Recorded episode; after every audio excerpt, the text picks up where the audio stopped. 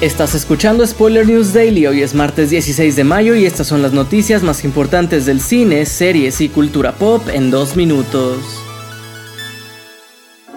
Hace tiempo que no teníamos actualizaciones de la película de Peaky Blinders que va a dar fin a la historia de la serie, pero ahora el mismo Killian Murphy ha dicho que él quiere hacerla aunque tendría sus condiciones.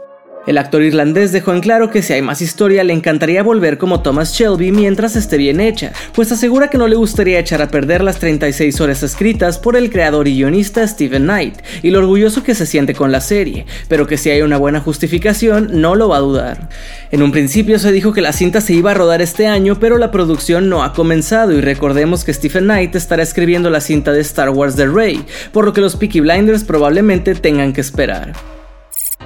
En otras noticias, el nuevo largometraje de David Mamet, titulado Assassination, llega con un reparto sencillamente espectacular. La película va a contar con un sexteto protagonista que incluye los nombres de Al Pacino, Vigo Mortensen, John Travolta, Shia LaBeouf, Rebecca Pigeon y Courtney Love.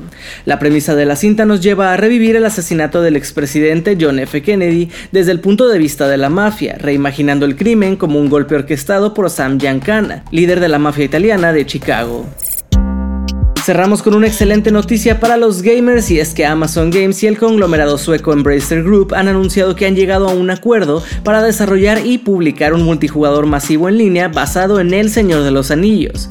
Contará con un mundo abierto dentro de la Tierra Media y contará la historia desde el Hobbit hasta el Retorno del Rey. Esto ha sido todo por hoy. Recuerda seguir este podcast donde sea que lo estés escuchando para enterarte de cada nuevo episodio.